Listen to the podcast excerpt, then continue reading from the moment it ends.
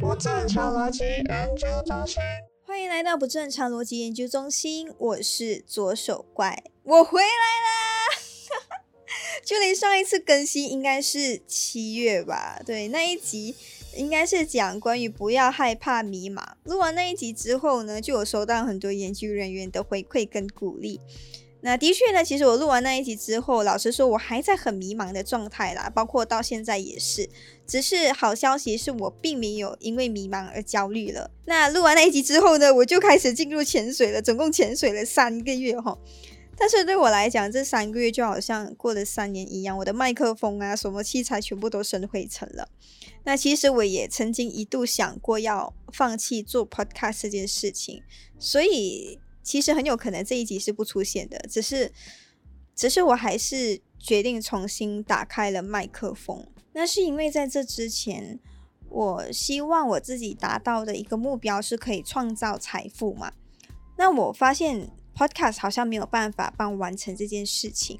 那什么是创造财富呢？主要的意思是指，就算我没有在了，收入还是不会受到影响。比如说，好像创业就是一种创造财富的过程。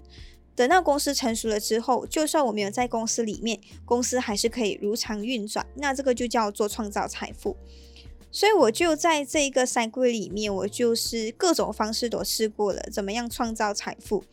呃，所有的机会我都没有放过。但是在这个过程当中，我感觉好像迷失了我自己。那种一直追着钱跑的日子，对我来讲是真的很累了。所以我就开始放慢脚步了，想要去。好好的去在迷茫当中找到一些答案。那我甚至还去找了这个占卜师，去测了测塔罗牌哦，就问一下，哎，到底我应该接下来怎么样做？我接下来应该要做什么好？那占卜师就告诉我呢，我目前还在一个很迷茫的状态。OK，屁啦，谁看不出我很迷茫？然后他就说，其实我正在寻找一个可以让生命变得更有意义的一个工作啦。那后面他其实还有说了一些预言，我接下来会做的工作，但是我在这里呢，我就不会告诉你，我也不会去相信，因为我不想让它变成一种心理暗示。但是这里可以开放给研究人员去猜一猜哈，打开你的脑洞，你认为左手怪接下来会做什么样的工作？你认为那个占卜师的预言是什么？哈？那下一次呢？如果有机会的话，或许可以邀请这个占卜师上节目，聊聊关于塔罗牌的这个神秘学。那如果研究人员有兴趣的话，你也可以 DM 我的 Insta 告诉我，诶，你对于塔罗牌有什么好奇的东西想要问啊？说不定接下来下一个节目可以邀请他上来哈。那说回这里啦，什么对生命有意义的工作？老实说，我到现在还不知道它会是什么了。但是我唯一不想要放弃的东西就是。继续创作内容，即使他可能没有办法帮我创造财富，因为做 podcast 是没有任何收入嘛。加上内容创作是一个很个人的东西，没有人可以代替你去完成的。所以想到这里，我就一度想过，哎，要不要放弃 podcast 去找更好的一条路？直到我最近读到了一本书，叫做《纳瓦尔宝典》，这是一本创造幸福和财富的指南书。那里面有说了一句话，我感到非常的赞同。他就说，其实幸福是一种选择，未必需要得到什么才可以幸福。所以获得幸福是一种技能，它是需要你加以锻炼的，就好像你想要锻炼自己考到全 A 一样。呃，幸福获得幸福也是一种技能，需要你这样去锻炼的。所以，当你这样想的时候，你就把获得幸福放在你人生的第一顺位。所以，你这样做之后，你会重新思考：诶，获得幸福的定义是什么？那未必一定要名成利就，未必一定要拥有财富。或许幸福可以很简单，就比如说坚持做自己喜欢的事情。因为对我来说，把我的声音传送到你的耳朵里面，那是一件很浪漫的事情啊！而且，就算我们根本不认识对方，你不知道我长什么样子，我不知道你长什么样子，但是通过 Podcast，通过创作，能让我感觉你比我的朋友更加了解我在想什么。所以，未必要获得什么才可以幸福吧？幸福可以很简单，比如说做自己喜欢的事情。那每次说到这里呢，就会很多人问我一个问题，他就说：“诶，这样如果我没有特别喜欢的事，或者是擅长的事情怎么办？”这个问题其实让我想到，呃，《黑马思维》这本书里面的一个例子哈。这个例子里面的这个主人翁呢，他可能从小他就有一个梦想，就想要去学设计嘛。但是他有这个决定的时候，身边的人就会有给很多反对的声音，就讲说：哈，你连画一张图画都不会，你还要去学设计？然后他就内化了这些思想，他就觉得说：哦，可能是自己不够好，所以最后呢，他就选择了公关的工作。然后也有过上一个不错的生活啦，但是在这当中，他知道他一点都不快乐，因为他没有在做自己擅长的事情，可是他又找不到自己真正擅长的是什么，所以他就觉得他一直都不快乐。其实这样的一个例子，在我们生活当中有很多类似这样的事情在发生。为什么会有这样的事情发生呢？主要是因为。在这个社会里面，我们有所谓的标准化思维。标准化思维呢，就是社会会有一条为你安排了一条道路，大家都认为这条道路都是标准的，都是每个人应该要走上的这一条路，这样你才是呃算是一个优秀或者成功的人生。比如说，好像你一定要好好努力读书，考好大学，然后出来找一个稳定的工作。所以，当你没有按照这样稳定生活过的时候，就会遭到很多身边旁边人的质疑。然后从中呢，你就会慢慢忽略自己内心的声音，按照别人的期待去过上你所谓标准的人生。但是你一直都知道这不是一件你喜欢做的事情啊。但是在这样的一个体系下面，我们已经学会忽略和牺牲自己的热情和兴趣。所以，如果今天比如说一个人想要成为画家，那我们就会告诉他，哈，当画家不能赚钱的嘞，而且兴趣不可以当饭吃，啊，去叫他去银行找一个更稳定的工作更好。所以最后就会觉得说自己做什么都不擅长，因为这就是体系的原则。体系的原则就是让你无法拥抱个体。很多时候，在这个体系里面就会有一定的游戏规则。那如果你没有办法 follow 这个规则的话，要不啊，你可能会成为一个很聪明的黑马，就会打造自己一条成功的道路；要不呢，就是你没有办法被体系接受，同时你又不知道怎么样反抗，所以最后你只能选择压抑自己的感受。而但是压抑自己的感受，最后很有可能就会爆发。那爆发之后又会发生什么事情呢？就会出现好像。呃，我很喜欢的电影角色已经讲到烂的这个角色小丑 Joker，他就是一个很典型，一个没有办法被体系接受的一个人，最后他就选择了用很极端的方式去报复这个社会，所以这就是体系下的一个缺陷，永远无法拥抱个体，甚至他会鼓励你，如果你放弃做自己喜欢的事情，你放弃你的热情，放弃你的梦想，放弃自我实现，投入标准化生涯的话。体制就会奖励你啊，比如给你一个很稳定的生活，给你一个很高收入等等啊。但是在别人看来，你的人生非常的精彩，好像是要什么有什么。但是你自己内心知道，其实你过得一点都不快乐。这时候我就想起一个英国哲学家 Bertrand Russell 他所讲的一句话，他就说，领导大型组织的人往往保持着太过抽象的看法，忘掉活生生的人是什么样子。想让人去符合系统，而非系统去符合人。这句话是什么意思呢？主要当你想起、回想起哈，每次一个公司他要管理人的时候，他会怎么样？他会讲说：“哦，我已经做好一个 system 了，你只需要 follow 这个 system 走啊，这样就不会出差错了。”但是很多时候，当那些管理者他们去设计这个系统的时候，他们都会想：“哦，让人去符合它。”但是从来没有把人的个人因素放在这个设计系统里面，所以很多时候你会发现那些系统都很不人性化。在这里要特别感谢 Young Production 的友情赞助。如果你觉得本集的歌曲好听的话，记得去关注他们的 YouTube channel Young Production Y U N G Young Production。他们是一群非常有才华的大马年轻人。而你如果也想宣传自己的创作歌曲的话，也欢迎你把你的作品 email 给我，让我们一起来支持大马创作吧。但是也没有说系统不好，很多时候系统都是有必要存在的，因为毕竟我们是社会型动物，我们需要这么多人一起生活在一起，肯定是需要一些规则来维持一些基本的社会秩序。只是很多时候，当我们很习惯这样的一个体制，一直很习惯这样的一个体系的时候，慢慢忽略了自己内心的声音，一直要符合大家社会所有的期待，所以这就是我们在体系当中慢慢的失去了独立思考，而这一件事是非常危险的。可能说到这里哦，大家听了很热血哦，我从今天开始我要做自己喜欢的事情。可是我们要怎么样知道或者找到自己喜欢或擅长什么事情呢？《黑马思维》这本书的作者呢，他就给出了一个练习哈，他就说你可以观察自己日常的批判，怎么样讲呢？OK，比方说今天你在看着新闻，然后新闻里面那个政治人物的演讲就会很激情，就讲说哦，我们为了人民啊，我们为为民服务，我们啊怎么样怎么样。可是你看了之后，你就会开始批判，你就觉得说，哎呀，他还不是因为为权为势就为钱而已嘛，就是为权力为地位而已嘛。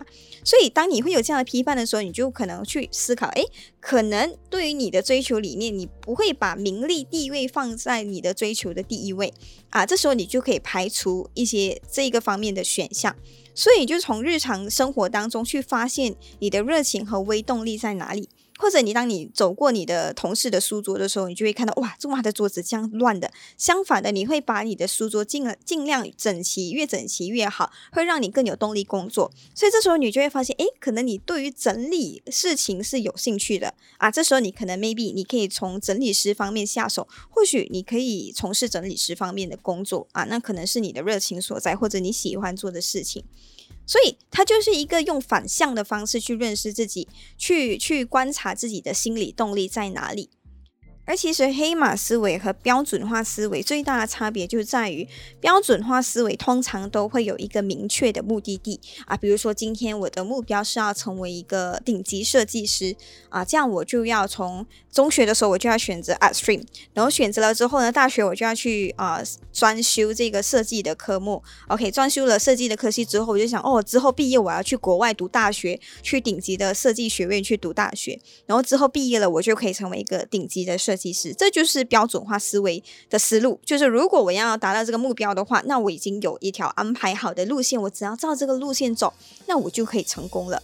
这就是标准化思维。但是当你来到黑马思维的时候，他们一开始其实都是充满很多不确定性的。比如说，好像诶，我发现我好像很喜欢整理东西，那他就会慢慢跟着这个感觉走。啊，一开始会有很多不确定性，诶，到底是做这一件事情是对还是错？黑马通常都不会确定自己的目的地在哪里，通常他们会在这个过程当中一次次的选择自己喜欢的东西，然后在这个过程当中去强化自己的梦想，最后才会达到我们所谓看到的目的地。所以那些黑马。可能一开始都没有想过自己会成功，但是他们却在人生的呃分叉路口，每一次都选择自己的喜欢的事情，跟着他们的感觉去走。所以这就是黑马思维跟标准化思维的差别。标准化思维选择去追求热情，而黑马思维去打造热情，去打造专属你成功的那一条路。所以你可以理解为标准化思维是很看重目的地、很看重结果的一个一个思维，但是黑马思维呢，它更看重的是一次次选择自己喜欢的事情。他们甚至不知道自己的终点会在哪里，但是在这个过程当中，他们一次次的跟着呃自己的感觉走，一次次倾听自己内心里面的声音，去选择自己喜欢做的事情，最后就达到了我们所看到的终点啊，成为一个很成功的人。所以这就是所谓黑马思维跟标准化思维之间的差别。那说到这里，我们要怎么样确定自己有没有在自我实现，自己有没有在做着自己喜欢的事情呢？其实很简单，你只需要回想回去，你每天早上一睁开眼睛，想要去上班的时候，对你来讲是什么样的感觉？你会觉得哇，我很开心要去上班，充满活力，很期待面对呃公司里面发生的事情。还是对你来讲，你比较期待星期五，因为星期六礼拜就可以 休息了，对不对？然后就很讨厌面对星期一啊，因为星期一又要回去上班了。你的心情是怎么样？因为很多时候我们都会被标准化思维蒙蔽双眼。你看，有些人虽然他们有很稳定的收入、很高的社会地位啊，生活条件也不错，但是他们却过得一点都不快乐。因为每一个人的自我实现是不一样的。可能对有些人来讲，他把一个很乱的东西 organize 好，这个过程当中他就很有成就了，这就是一个他自我实现的过程了。而对于左手怪来讲啊，比如说好像我每次忙完工作之后，就会安排一个时间下来啊，自己煮煮一个晚餐吃。那对我来讲，这个过程当中，我又可以和自己好好的相处，好好的生活，那是一个也是一个自我实现的过程啊。所以，自我实现未必一定要达到什么很高的成就，它可能是做一些你生活的一些小事，或者是跟着你的感觉去走，去做一些你喜欢的事情，那可能就可以达到自我实现或者获得幸福了。好，今天说到这里呢，其实大致上跟你介绍了《黑马思维》这本书里面主要在说这什么内容。那如果你听完之后有兴趣的话，我会非常鼓励你自己买这本书来看啦。但是在阅读当中呢，我希望大家不要把黑马想得太美好哈，因为可能当你阅读到黑马的时候，你就会觉得说哇哇，这个人真的很厉害，可能中学就辍学了，就出来啊，自己也可以闯出一片天。OK，我们虽然看到了哦，可能那些黑马有一定的成就，但是你并没有看到他在成为黑马之前，他付出了什么，他抛弃了什么，又坚持了什么。尤其是现在哈，个人化的时代，每一个人都期待自己是独一无二的，每一个人都希望自己是很特别的。而《黑马》这本书呢，就说了很多我们很想要听的话，哇，听了就很激励人心，就很希望自己马上辞职去做自己想要做的事情。但是，但是前提就是你准备好接受自我实现的代价吗？可能你会面对很多反对的声音，可能你会不被理解，可能你会不被看好，也有可能你会在这条路上很孤独。所以，自我实现的前提，我通常会把现实层面放在考量里面，我还是不会忘了把幸福放在第一顺位。呃，如果你告诉我哦，我已经准备好面对困难，我已经有心理准备，说哦，做着自己喜欢的事情，就算很辛苦，我也会觉得很满足，因为我觉得生命因此而更加完整的话，我就会告诉你去吧，去打造你心中的热情，去追求你的自我实现吧。但是如果你单纯只是因为听了一集 podcast，还是看了一本书之后，又让你有冲动去辞职的话，这样我会先告诉你停一停，想一想。因为你很有可能把黑马或者自我实现想的太过理想了。好，今天的分享就说到这里喽，希望你会喜欢。那也希望你用接下来这首歌的时间去好好重新思考一下，获得幸福的定义是什么？而你现在有在自我实现的过程当中吗？好，我是左手怪，我们下一集不见不散喽，拜拜。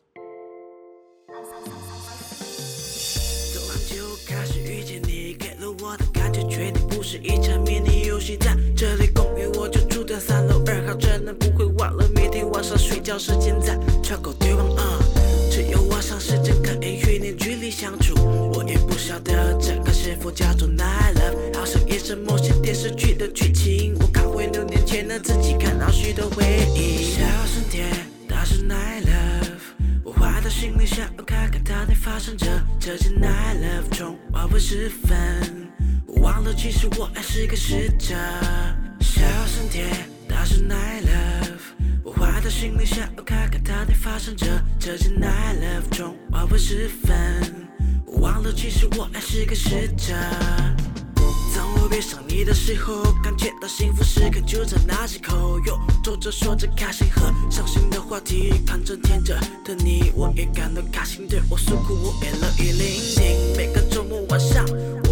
去楼下公园坐着聊心事，每件事情都会说的像在朗诵时。我很欣赏你的精致，欣赏你的气质，喜欢你的幼稚。有一次的时候，你都哭到整个脸肿，我只好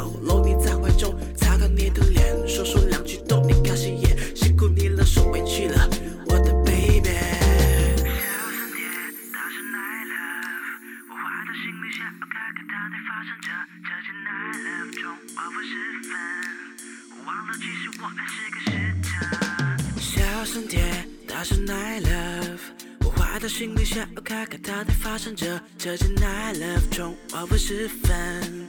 忘了，其实我还是个使者。就在那天晚上下起了大雨，我正在骑着单车，忘了打通电话给你，宝贝，对不起了。大心的你我给感受了，baby sorry，yeah。小声点。